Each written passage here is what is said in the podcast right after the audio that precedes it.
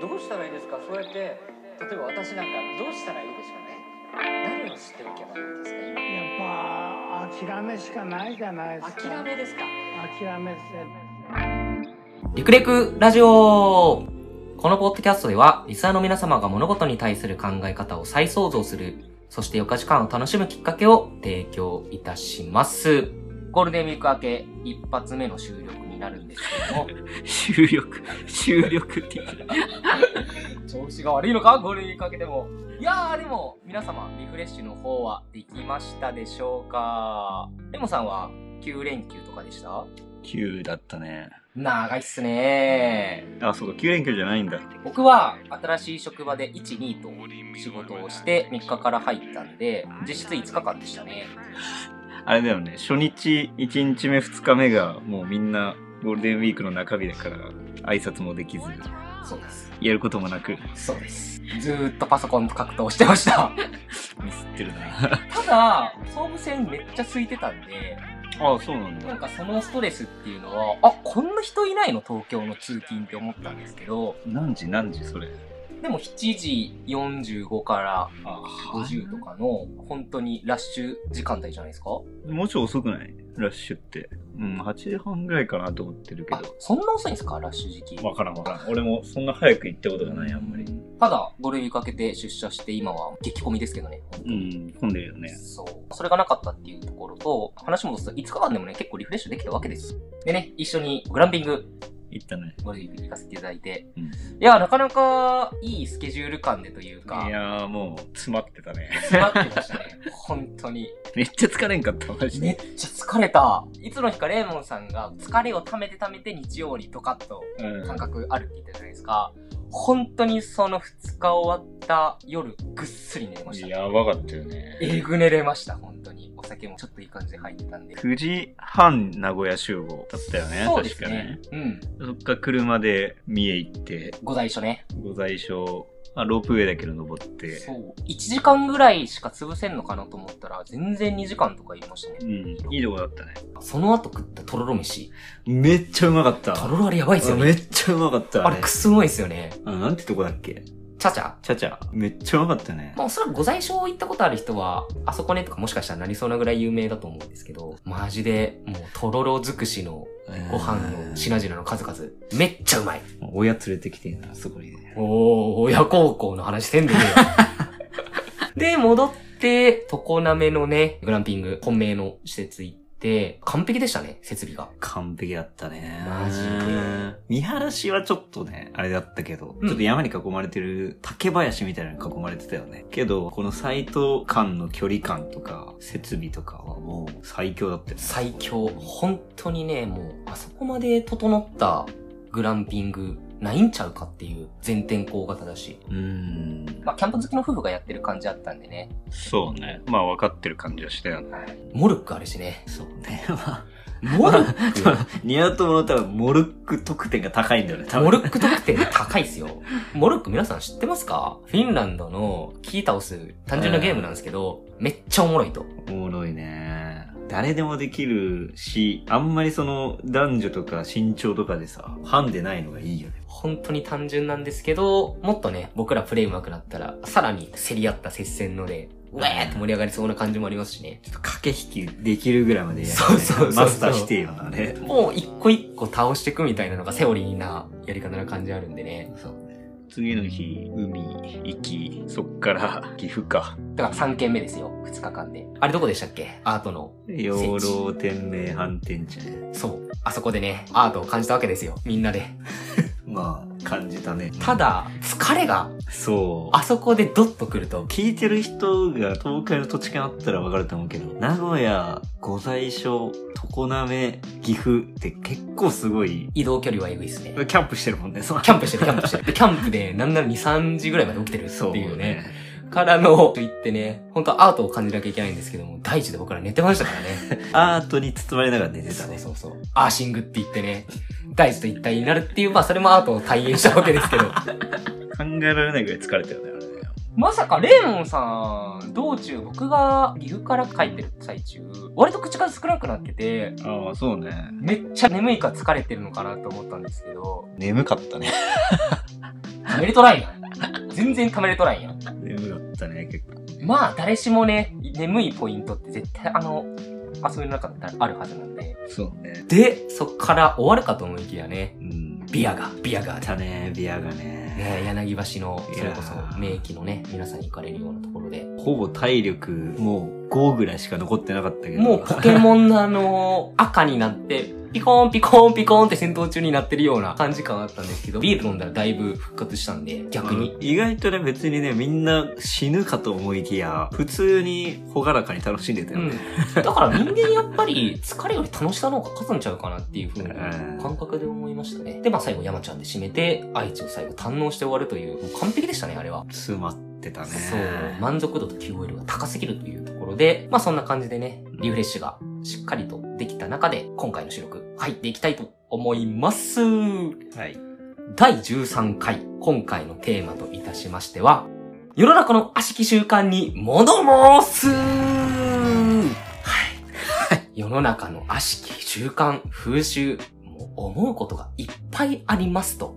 うん。前回もね、騙されるな、びっくりっていう形で、ちょっとうがった意見とかもしかしたら、こいつらそういう節あるんじゃないかってもう、リサの皆さんにはバレてると思うんですけども、水素水 信じてるやつはアホだみたいな。そうそうそうそう。 ちょっとずつ毒を吐くようになってきた、俺ね。はいいんだけどね。でもアホだと思う。っていう感じで。ただ今回はね、さらにそれに拍車がかかる毒吐きになるんじゃないかなとも予想されるの で、別に吐きたくて吐いてるわけじゃないんだけど、率直にこう思ってるっていうのがちょっと毒っぽくなってるだけだよね。なので、一意見としてっていう感じで聞いていただければなというところではあるんですけども、本当に僕はもういっぱいあるわけですよ。ありますいや、俺そんなにないよね。この2週間ぐらい考えて生活してたけど、あんまりないかもしれない。だいぶ社会に順応してる感じありますね。いや、これない方がいいなって思うところまで至ってないね。まあ、あってもいいか、別に、ぐらい。じゃあまあ、こっから選定いきますけど、社会人になってね、ビジネスマナー、皆さん研修とかで1年目されたと思うんですけども、はい。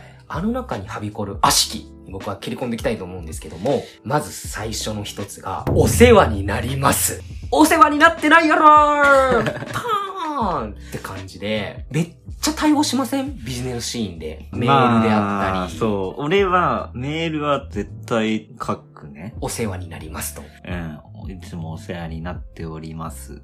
それはいつもお世話になってる人にお世話になってますっていうのか、別に初対面の人にも使いますよね。いや、初対面はね、逆に、普通に初めまして何々と申しますなんだよね。何々の、何々と申しますみたいな。結構ラフな感じですね。それ、ラフなんかね。ナイスミーチューみたい な、アメリカで言うと。あ。まあアメリカ敬語ないいんであれですけどう、ん。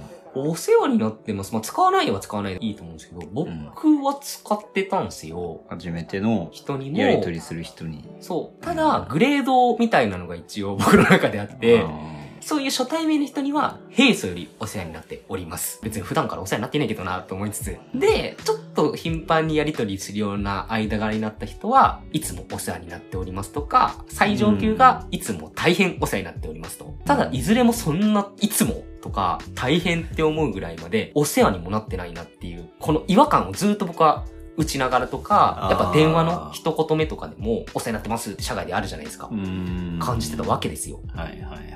なぜお世話になってない人にその枕言葉を使うというこのビジネスの風習の足がはびこってるのか、なくせと、なくしたいと。いいじゃないのなくして。ダメ 僕はなくしてもいいんですけど、うんやっぱり受け手ですよ。受け手の問題で、受け手が、え、こいつ、何そういうの使ってなくて、さっき言った、え、はじめましてってなんかラフすぎんかみたいに。 初めまして、やっぱラフなんかね。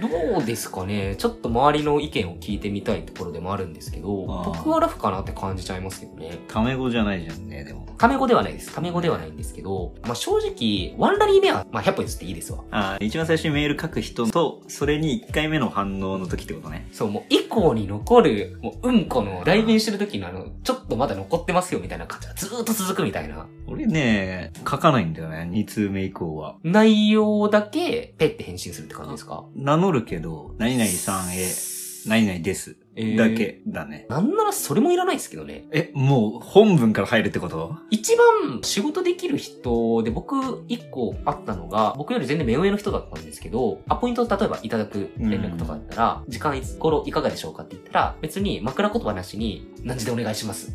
の一言で。あーもう言っちゃえばそこじゃないですか。聞きたいところって。そうね。別に俺もいらないとは思うんだけど、キュンってきました。キュンってきた。キュン、 キュンしちゃった、キュン。下っ端だったらどうせそういうのにやらないといけないですけど、ちょっともうそういう立場になったらね、もう要件だけで済ましたいなっていうふうには、個人的には思ったりするんですけどね。うん。はい。ちょっと足これなくしていきたいんですけど。はじゃあ、社会ビジネスシーンつながりで、まあ、これもね、よく言われるお酒の場のマナーみたいなのがあるじゃないですか。もうこれを言った元も子もないけど、は宮戸も営業職じゃん。はい。俺はエンジニア職だから、メールのマナーとか、ない気がする。お酒の場のマナーとか、ましてやなんか俺あんまりその、社外の人と電話、メールぐらいはあるけど、お酒の場で社外の人がいるみたいなのないから、僕が言いたいのは、社外は当然その風習は強まるんだけど、普通に社内でもあるんですまあよまあ。一ま般的に多分あると思うんですよ。それもやっぱ営業職だから、きっとね、マナーはちゃんとしろ的なのない。え、これ世の中の営業職問わず、会社に属してそこの場で交流する場だったら、もう当たり前 にやるだろうみたいに思われてるやつだと思ったんですけど。例えば何もうよく言われてるのが、継ぐのは一旦100歩譲っていいとして、ラベルを上向きにしましょうとか、もっと踏み込んでいっちゃえば、目上の人にはコップの下から乾杯する。乾杯するとうん。か、あと、亡くなる、あと、10分の1とか2とかになったら、次何にししまますすとか、ああ、ないです。私の職場は。オアシスやん。まずあんまさ、最近瓶ビール見ないから、なんかお酌する日本酒とかに後半スイッチした時はありますけど、確かに言われてみれば瓶ビールがあんまりそもそも出ないって感じありますね。この前俺、先輩と、12個ぐらい上の先輩と飲みに行ったけど、注文全部その人がしてたよ。 もうね、それが真理、正解、大正解。なんもない、そういうの。若手が呼んで、若手が頼めとか、若手が注文取れとか、なんもないで。も今のレモンさんの話では、二人で行ったパターンですよね。あ、いやいやいやいや、その時6人ぐらいいたけど、一番上の人が12個上で、お10。個上と、あと3つ上と俺の4人で行って、一番上の人が 注文、ピンポン押して、一番上の人が、皆さん何頼みますみたいな。おーめっちゃいい、めっちゃいい。理想う系ん。それは近かったからだけどね、ピンポン呼ぶのに。でも消えす人はいるんだろうけど、俺の職場ではそういうのも全くないね。何の意味もないことに気づいてるんでしょうね、みんな。か、そういう風に会社としてずっとなってるっていう、いい文化だと思います。えーまあまあそうね。その会社の色が出るよね、きっとそれね。本当に今言った通りで、下上関係なく、自分が頼みたい時に、いや、そうよね。押したりとか呼んで、周りついでに見て、あう、ん一緒に頼みます。で、うまいこと回るはずなのに、これ本当に、まあ社会人1年目の時とか、いろんなね、友達とそういうのあるって聞いたら、やっぱりもう、常に気を張って、ええ飲むとか、食すどころじゃないと。ええとりあえず気張ってやらないといけないから全然楽しくないと。そうなんですよ。それやっちゃうと楽しめないん ですよ。楽しむ権利ないんですか下っ端に。にって僕は思っちゃって、いやいやみんなで楽しんで盛り上がるのがいいお酒の場でしょっていう。うん実際さじゃあその上司先輩のさそのお酒が空いてて、うん一番下が注文呼ばなかったり取らなかったりしたら、怒られるの正直怒られないです。怒られないよね怒られないですけど、やもっしかしたらとけ、あいつ、なんか、それさで一番最初入社した時誰からそうやってやれって言われ たの言われないですけど、これも本能的に、いやそれありま勝せ手んに 勝手にやってるだけじゃないの僕の時は、その一公園にめっちゃ仲いい先輩がいて、すごいやってたんですよ、そういうの。いでさすがに僕も気づくじゃないですまか。あまあまああ、やらい、ないといけないのかな、みたいな。うん、その人があまりにもできる人で、そういうの。できるというか、やりたがりうんわかんないですけど、人で、本当にやってるんで、もう最終的には、あ、この人やった方が、いろいろちゃんと回ってええんちゃうかと思って、僕はあんまやらなくなったという、結局ねう。んまあそれ別に何か言われるってことはなかったんですけど、ちょっとでもやっぱ下だからっていう、る。感情とかが多少なりともあるじゃないですか。まあまああるね、それは、ね。そう、なんかちょっとね、義務感じゃないですけど、もうそういうのを芽生えさせない、今言ったレモンさんの環境が一番いいと僕は思ってるんで、勝手にやんなきゃいけないと思ってるだけじゃないのっていうのは違う。 それでさ、実際にさ、なんでお前、俺の酒が空いてんのに注文取らねえんだよって言ってくる人がいたら、うんそれはやんなきゃいけない風習なんだろうけど。誰かが多分やってたらそう比較されちゃいますよそうだね。。お前、憩いの先輩が今度からやらなあかんぞとか、思う人は思いそうじゃないですか。思うかもね。まあでもそんなやつ無視すれば一緒。無視したら立場なくなる会社とかあったりするじゃないですか、もしかしたら。 まあまあまあ、それはまあ環境がね、良くないよね。そうそう。いやでも、そういう会社絶対が多多いいんとかねは思ってるんで、まだまああれですよ。そっちの側に入れるっていうのは、まあまあまあ、そうね。本当に撲滅したいぐらいの感じですけど、それでね、気分良くなったり、それで、あ、あいつできるやつだなって思われたいんだったら、全然やればいいですし、そこが俺の腕の見せ所だって思ってる若手もいるかもしれないよね。そうそうそうそう。こういう場は俺がスマートに仕切って、それで俺の腕を見せるんだって思ってる若手もいるかもしれないから、そういう人がやっちゃうとね、やらない方っていうか、まあ俺はもう逆にやれない方なんだけど。僕もやれない方なんですよあ。ー気づけないんですよ。僕も楽しんじゃうんで。周りがいててもあんま気づかないんで。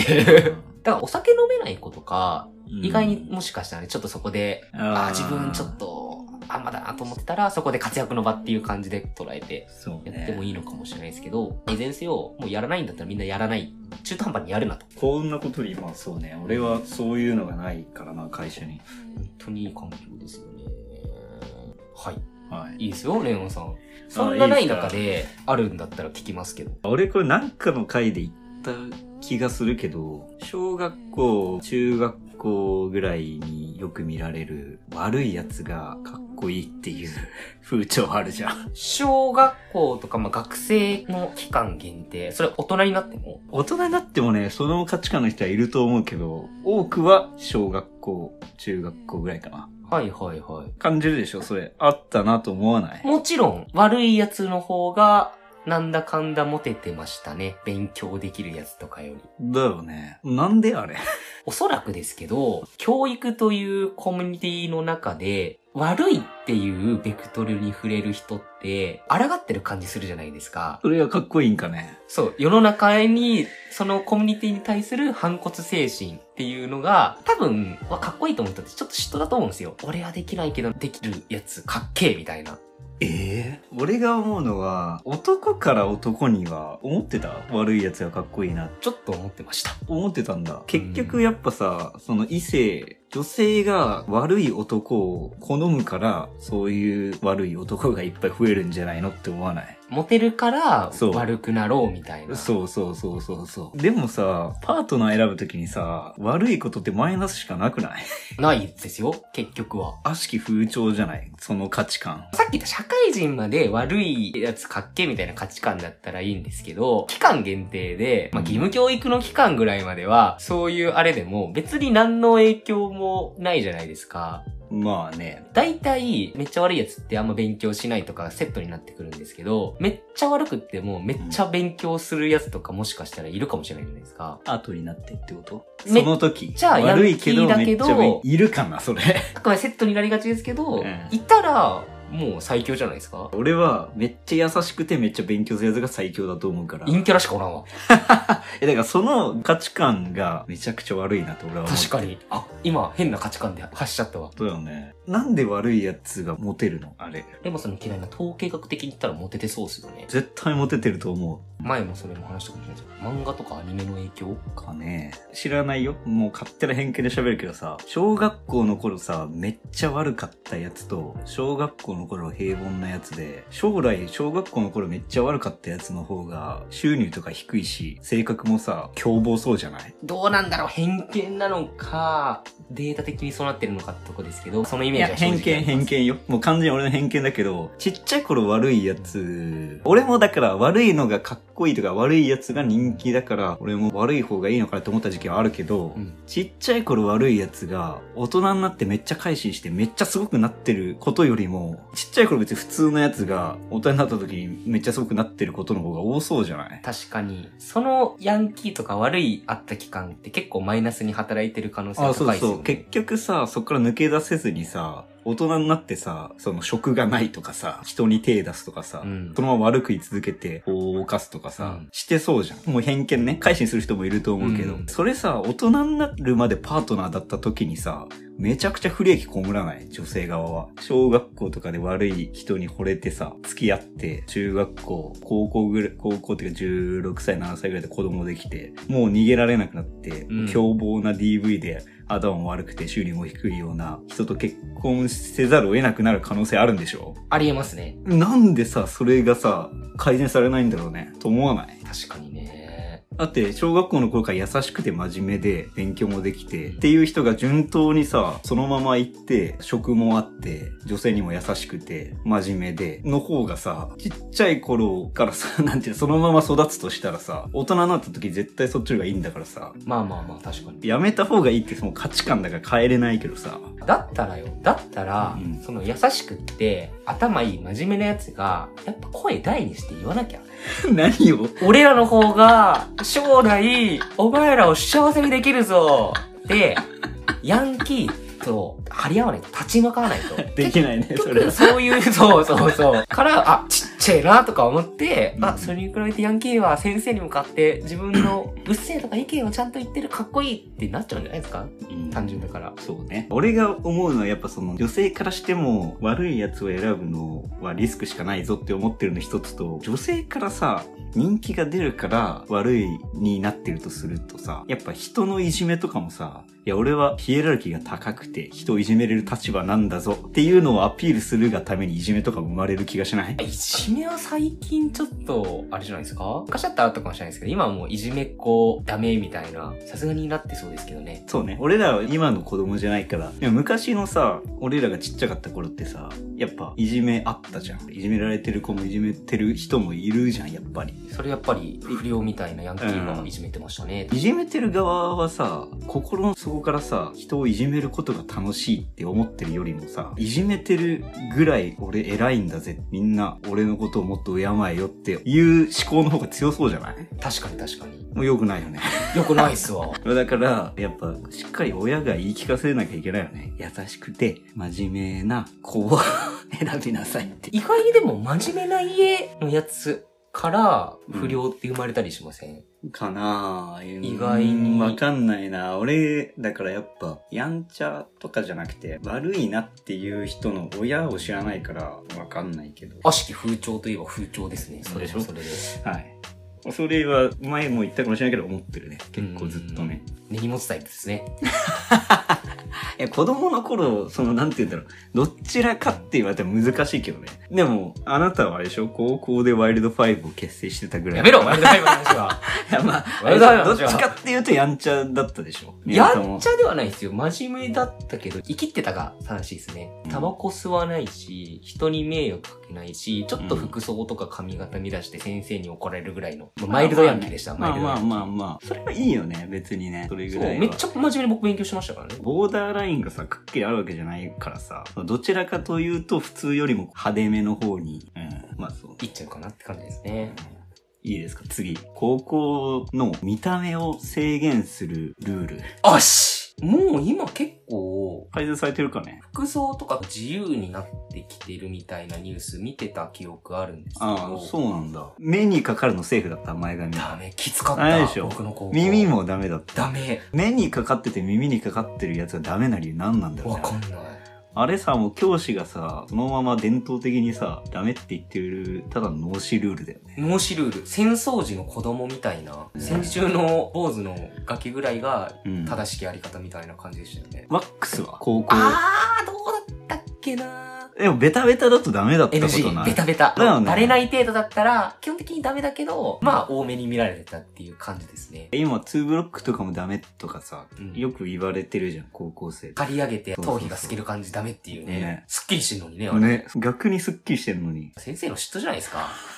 あ、俺らちっちゃい頃そんなんやらせてもらえなかったんだ。お前らもそれに従えってこと。上の世代の本当に典型的なあるよね、でですもそういうのね。俺らじゃそんなんなかったからみたいな押し付けね価値観うのん俺は覚えてないけど、多分女性側も化粧 NG だと思うんだよね。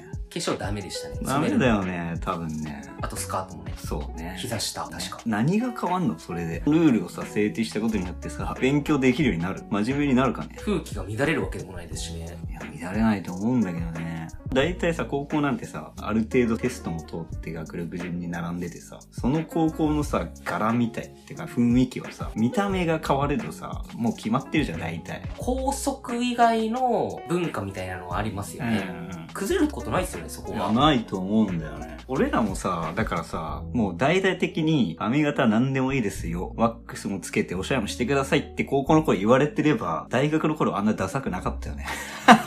そう急にそう、急にさ、だって19歳 になってさ、俺はちょっとはそうしてたけど、ワックスがね、19歳になってさ、突然、周りみんなワックスつけてるよってなってさ、つけ方わかんない人絶対いるじゃん。もうちょっとそれをね昔から知ってたらねそう。なんであれ大学生になったらあんな大々的に OK になる ?OK になるっていうか自由になるじゃんね。だからそれのせいで大学デビューっていう言葉が生まれてるんちゃいますだからさ、その助走をつけさせてほしいよ。大学になったらみんな自由になるんだから、半分自由だよみたいな、この期間にしてほしいじゃん。高校さでも結構厳しいじゃんね、割と。厳い僕らの言ってた公立でしたよね公立公立公立公立なんか厳しい風潮ありますよねかもね。そういう学校によっての厳しさの差はあると思うけど、大体の高校は男はワックスダメだし、耳にかかっても前髪目にかかってもダメ。女性はスカートは膝下で、化粧ダメみたいな感じじゃん。でもさ、大学になった時にさ、人気が出るのはさ、やっぱおしゃれな方が人気が出るじゃん。かっこいい方が。だからさ、大体みんな同じ条件なんだけど、大学になった時に最初からかっこよく荒れるための助走期間が欲しくないもちろん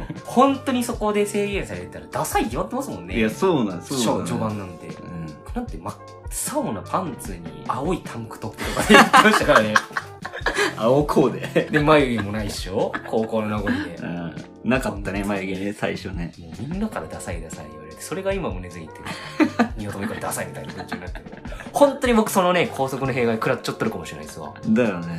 急にさ、大学生になって自由になってもさ、わかんないじゃん。どこ目指していいかというかさ、何がどうしたらかっこよくなるかとか、可愛くなるかとか。でも急に自由になるからさ。なんなら大学前の高校生のファッションとかもありそうですよね。うん、そう、ねあり方として、。雑誌とかは買ってた人いません僕買ってなかったあんあ、ですいけたね、ファッション誌ね。ど。で、なんかプライベートの服装は結構わかんないけど、当時はおしゃれな感じとかあったかもしれないんで、それをただね、フォーマルな、だってスーツの着こなしとか社会人でもあるわけじゃないですか。だから学生服の着こなしって形で個性出してくるのもね、いい気がするんですけどね。それと繋がるけどさ、もうほぼ同じだけどさ、なんで高校野球で坊主にしなきゃいけないの学校の七不思議ぐらいの謎。坊主にしたらなんか上手くなんのかね、野球が。統率。盗撮制服みたいな感じ自衛隊とかも坊主してみたいなのありましたっけうんなんでなんだろうねあれね僕もそれマジで弊害食らってて高校野球部坊主だったんで僕それで坊主嫌だっていう理由がほぼ大きくてやめましたそうだよねでもしさ大谷翔平がさめちゃくちゃさファッションにうるさい男だったらさ高校野球してなかったかもしれないんだよねマジで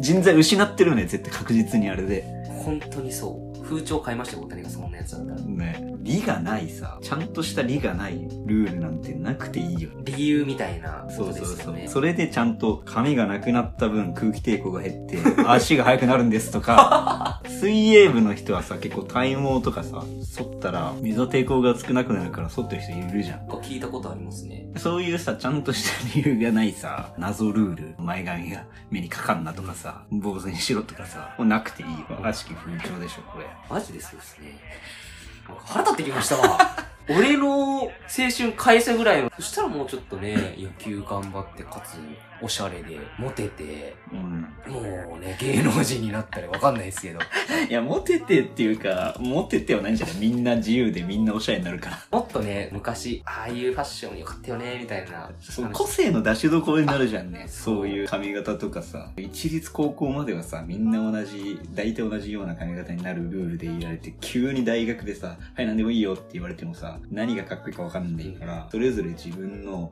あ自分の顔にはこういう髪型が合うんだな、みたいなのを認識する期間として、セットはこうするんだな、とか、女性だったら化粧はこうするんだな、とかさ、そういうのをさ、友達とワイワイ話しながらさ、できる期間があるっていうね、高校で。 3年間とかね、本当に有意義な期間ですよね。急にさ、自由になるからさ、大学でさ、最初ダサいとさ、なんでダサいんだよになるじゃん。高校1年生でさ、ダサくてもさ、良くない大学1年生ってダサいより全然。若いからっていうそうそうそうそう理由が強調されますよね。そういう、それですね。その高校生への見た目の制限です。本当にもう今の高校生にはね、そんな思いをしてほしくないとは思うんで、もし先生とかやってるやつがいた ら、即時撤廃論を掲げようこれ大命題ですよ。全部 OK にしてあげてほしい。逸脱してたらダメだけどね。タトゥーとかは、高校ぐらいの心の発達具合で、本当に一生残るものを入れていいかとかね。タトゥーはちょっとあれかなと思うけど。ピアスはまあ、いいんじゃないピアスぐらい。ねえ、ピアスから一気にやっちゃったなこいつ感出ちゃいそうですけど、別にそれもね、おしゃれアイテムだし、なんならアフリカの民族とかピアスしてますからね。そうね。髪染めるのとか別に高校いいっしょと思っちゃうけど。とか奇抜な髪型とかね、うん全然いい気がするんですけどね。これちょっと、風習っていうところなのかなっていうのは、審議してほしいところではあるんですけども、僕は社交辞令、あんまり好きじゃないというか、うんと言いつつ自分しちゃうんですけど、例えばもう、初めましてで会いました。その時楽しかった。また会いましょう。また遊びましょう。会わんやないかい。打足に過ぎないこと を言っちゃうのは、僕は言わなくてもいいんじゃないかなってちょっと思ったりするんですけど、どう思いますやまあね社交辞令。俺も言えないんだよね。言えない。俺逆に言えない派。社交辞令うんを。言えない結構。それって良くないですかうん、別に困ってないよ、言えなくても。知らないけど。俺が社交辞令言えないことによってどっかからはぶられてるかもしれないけど、 別に困ってないよ、今の俺は。僕はと言いつつも、なんか言っちゃう癖もあったりするのでうん、どっちあれんって感じなんですけど、なくていい世界だったら、あ、もうこれで最後ね っていう感じの方 が、あ、じゃあこれで終わりなんだっていう感じで、うんいいじゃないです。か。ちょっとそれが無駄にプレッシャーに感じる時があって、社交辞令をお互い取り交わしたから、あ、もう一回飲みに行かなきゃ、みたいな。そうそう、それでなんかなくなっちゃったら、僕があくまで誘う側の立場だから言ったら、うんあなんで次ないんだろうみたいな、思ってるのかなとも思いつつ、はいはいはい。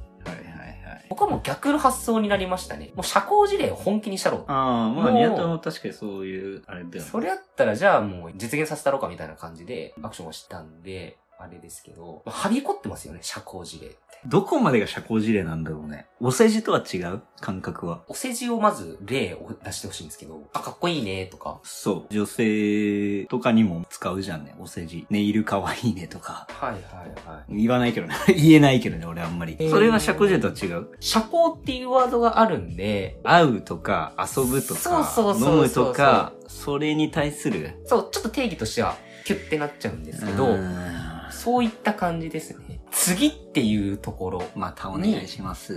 そうそうそう。なんかすごい店員さんとなんかになったら、あ、また行きますとか、ああ、はい。居酒屋とかもまあ、それはもうザ、社交辞令僕みた行いっちな感じゃうだんよね。ですよ、居酒屋行って。また来ますまた行きますみってうん、絶対行くって自分の中で決まってないのに。うん。言わないかもしれない、俺。あ、出したーっうて。ーん、そうね。それがいいですけど、まあ、社交辞令行っちゃいません そういうなんか俺そう社会的な能力が結構欠如してるかもしれないからな。やっぱそのお酒の場のマナーとかさ。そうういうコミュニティにもし強制的に行かされたら順応はします。うんまあそうやなれよってんだ言よ。われたら。 そうだね。うん。業種じゃない。まあ今のはね、ええですけど、いや、社交辞令ですよ、社交辞令。社交辞令を、じゃあなぜ言っちゃうんだろうっていうところを考えたときに、やっぱり一個思うのは、相手にポジティブな印象を与えたいというか、あまた行きますねとかって、本当に行きたいぐらいいいお店でしたよっていうあ裏メッセージみたいなのあるじゃないですか。はいはいはいはい。そういう思いを伝えたいがゆえに、うんまた行きますねっていう社交辞令っていうものを使っちゃうと、いや、いかんやないかい、みたいな感じになっちゃうんで、だったら、あ、行くかわかんないですけど、美味しかったです。 の方が、え、行くかわかんないけど、まあわざわざ言わなくて もいい。いいでしょ、いいでしょ。美味しかったですは社交辞令じゃないよね。大丈夫いでや、す。それうはん言感うよ想なんで言うけど、広いから言ったらそれはあなたの感想でしょうね。でも楽しかったらまた行こうねって本心から言うもんね。そうそうそうそう。楽しくなかったら、お疲れ様でした。バイバイだよ ね。バイバイバイバイ。ありがとうございました。じゃあね、みたいな。出てくって感じです。ですけど、言わないね、俺は結構。言わないと思う。いや悩んでる人いませんいや、どうなんだろう。共感できなくて申し訳ない。 え、でも、悪しき風習だとは思いません言わない側からしたら。なくてもよくねみたいな。なんか俺は言わないけど、言われたら嬉しいかもしれない、でも。うわ、キモ言われたが、あ、そっか、世の中のやつって言われたがりなんかな。いや、じゃあ似合そう。僕偏見だから、お前本当に行くと思ってんのかって思っちゃうかもしれないです。そう感じるぐらいあからさまだったら俺も嫌だけど、嫌っていうか、いや、行かねえだろって思うかもしれないけど、じゃあ自分は、まあ別に普通だな、とか、自分がね、もしね、すごい楽しくて、で相手がそんなに楽しくなかったとして、うん相手の心情知らないままに、また行きましょうって言われたら、嬉しいよ ね。まあ確かに確かに。難しいね、そまあれ向。こうの気持ちとか考えを100%ね、理解するっていうのは難しいんで、やっぱその場の一瞬で出ちゃうんで、別に気に留めない人が多いのかなとは思うんですけどう、ん。僕はちょっと引っかかっちゃうんですよね、毎 回。ああ、社交辞令に。そうそうそう。いやー、なくならないと思うな。ねいろいろ上げてきましたけど、なくなる気は正直しないなと思ってて、うん。ただ、さっき言った期間ね、坊主じゃなくて、あー助走つける期間か。うん。服高装校ね。高校ね。まあ、もう提言としてしてほしいって感じですけど。うん。まだあるけどいい。おー、まだあるんですね。日本だけなのかな日本が特にだと思うけど、異性へのさうん、好みのさ、体型結構細すぎないえ、日本かそれ。日本が結構ひどくない細すぎるっていうか、太ってるか、細いかっていう、ちょっと極端なあれでイメージすると、細い方がええんちゃうみたいな価値観があるかなと思いますけど、このさ、ニュートラルと思ってるさ、体型が結構細くないえ、誰が想像つきます 芸能人で言ったら。普通普通というかまあ、その、あいややってるけど細いい。や、もうシンプルに俺の好みだけの話をしてるけど、可愛いと言われてる女性結構細すぎるなって思うんだよね。思わない思わないあ、かな 本当にあ、そうなの細いっていうかまあ、顔がちっちゃいとか、あ、まあそういうのもあるね。そっちの方腕とか、足とか。が、いや、僕ちょっとレモンさん言われて、僕細い人ってあんまりあ、そうそうそうそう。不健康に見えちゃううんん、で、そう、白すぎる人とかそうなんだよ。ね。そんなにさ、男をさ、ガリガリ求めてない方が多くないかな。うん、プロポーションはいい方がいいと思うんですけど、細さを別に追求した先に。そうだよね、だよね。っていうのは、うん。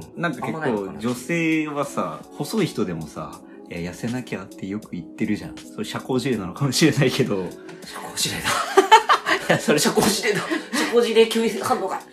かもしれないけど、いや、もう十分細いよって思う人い社交辞令だめちゃくちゃいっぱいいないいる。いや、もう今がベストでしょ、みたいな人がさ、結構、いや、もっと痩せなきゃな、みたいな。いない。周りにはいないですけど、行ってる人はいたかなって感じはしますよね。いや、わかんない。俺の好みがちょっと、他の人より太い方好みなのか。で俺は結構ね、俺ぐらいの好みの人が一番多くて、別にそんなガリガリを好んでる人そんないないんじゃないと思ってるけど。そのガリガリのレベルが意識的になってるのかあれですけど、まあ確かにそうですね。うん、だよね。難しいけどね。その人の価値観だからさ、どういう体型が好きみたいなのって。これ逆に女性からすれば、めっちゃマッチョのゴリゴリのやつ、そこまで筋肉なくていいよっていうあ考えもありそうですよね。男もさ、割と人気の人ってさ、細くない山崎賢人とかいや、ちょっと知らないけど。知らんのかい体型あんま知らないけあど。僕も知らないですよ。いや、そこら辺のさ、自分の周りでさ、まあ自分の周りあんまりいねえか。身長はありますけど、女性がこれぐらいの体型がいいって思ってるイメージ結構細くない